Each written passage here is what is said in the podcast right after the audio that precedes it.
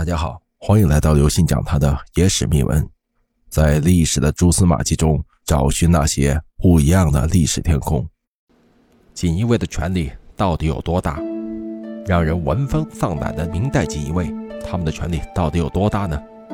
明代作为君主专制的一个最鼎盛的朝代，可以说把皇权渗透到每个环节，场卫制度就是其中的代表。这是明代特有的一种制度。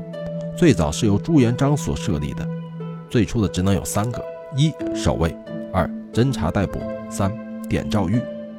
但是随着发展，锦衣卫的权力也在逐渐发生变化。那么这其中是怎样变化的？他们的权力究竟有多大呢？在朱元璋统治的时候，虽然前期锦衣卫发挥了不少作用，但是后来他们开始滥用职权，做一些不法之事。后来朱元璋干脆就废除了典狱诏这一职能。他们的权力就明显的下滑了。可是到了正统成化时期，锦衣卫的权力又开始扩大，负责了朝廷县司事务。到了世宗嘉靖时期，锦衣卫的权力达到了空前的鼎盛，尤其是陆炳执掌锦衣卫的时候，大量招募江湖豪侠，在各地遍布锦衣卫的耳目，朝中官员大小事宜简直无所不知，以至于当时很多的朝廷官员对锦衣卫都心惊胆战，生怕被他们监视抓到不利于自己的把柄。而且当时的管理也极为严格，锦衣卫一旦犯错，便会受到很严厉的惩罚。这也就是为什么这个时期的锦衣卫是最强大的原因。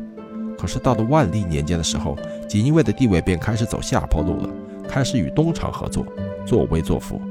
可是随着明代各种矛盾的日益尖锐，朝廷内部开始四分五裂，大臣们为了自身私利，私下结党，魏忠贤开始擅权。